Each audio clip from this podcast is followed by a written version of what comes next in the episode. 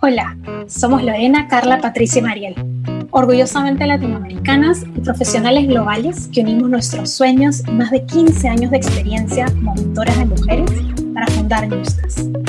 Newstas es una comunidad, un espacio para historias y voces que rompen filas.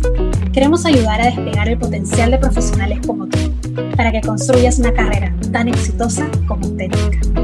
Si estás buscando herramientas para impulsar tu desarrollo profesional, este podcast es para ti.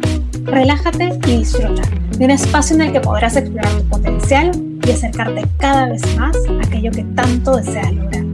Este es el podcast de Nustas.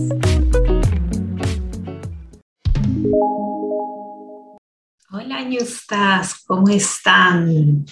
En las últimas semanas hemos sentido aquí a flor de piel la fatiga y el agotamiento mental y emocional que trae ya este periodo extendido de incertidumbre y de cambio.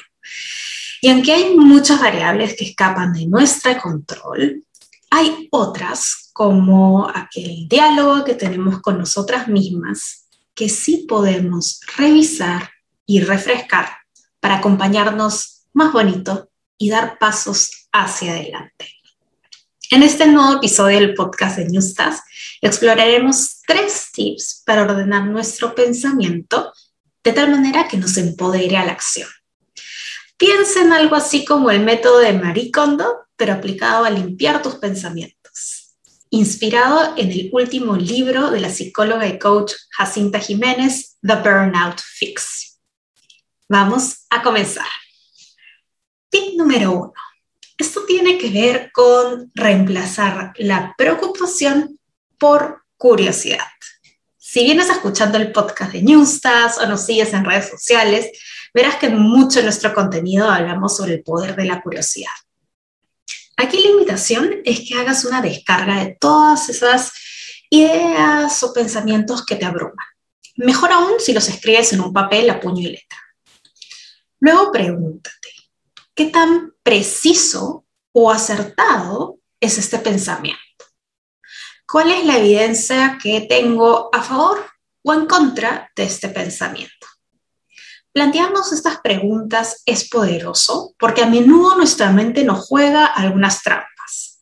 Por ejemplo, asumimos lo peor de las reacciones de otros. Pensamos de manera binaria, esto es bueno o malo, esto es un éxito o un fracaso, no hay grises o nos enfocamos solo en lo negativo que alguien nos dice, o concluimos que si algo sale mal es puramente nuestra responsabilidad o culpa.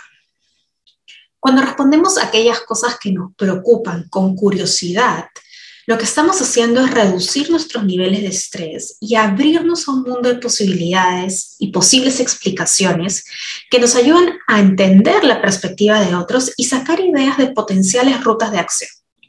Entonces, la próxima vez que te ampalles en una espiral de preocupación, tómate un minuto para hacer una pausa, respirar profundo y preguntarte con curiosidad, ¿qué tan preciso o acertados son estos pensamientos? ¿Cuál es la evidencia que tengo a favor o en contra? Y desde ese lugar, elegir cómo deseas actuar. El tip número dos es elegir compasión en lugar de la crítica. Por si no fuera poco, cuando algo nos sale mal o no sale como esperábamos, además de sentirnos terrible, nos decimos las cosas más hirientes y duras. Diversos estudios demuestran que la autocrítica no solo aumenta nuestros niveles de estrés, sino que afecta negativamente nuestra motivación y nuestra autoestima. Por el contrario, cuando practicamos la compasión, nuestros niveles de resiliencia crecen, al igual que nuestra sensación de bienestar, motivación y se reduce el nivel de estrés y de agobio. Empieza tratándote con mayor amabilidad en esos momentos difíciles, usando la pregunta de oro. ¿Qué le dirías a tu mejor amiga si estuviera en tu situación? Le repito, ¿qué le dirías a tu mejor amiga si estuviera en tu situación? Esto no solo te ayudará a tomar distancia del asunto, sino que hablarte desde un tono más amoroso, desde un tono más eh, del soporte, de la ayuda. La compasión nos recuerda que en medio de las dificultades está bien tratarnos con amabilidad y amor en lugar de crítica. También nos recuerda que no estamos solas en esto, que varias de nosotras pasamos por estas experiencias y esos altibajos son parte de ser humanas.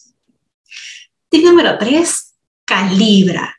Considerando la información que has ganado en los pasos 1 y 2, al aproximarse a los retos o dificultades con más curiosidad o compasión, ¿cómo eliges responder?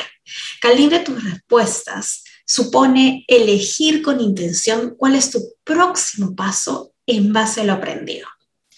Así que haciendo un recap, ¿cuáles son estas tres Cs para ordenar nuestro pensamiento?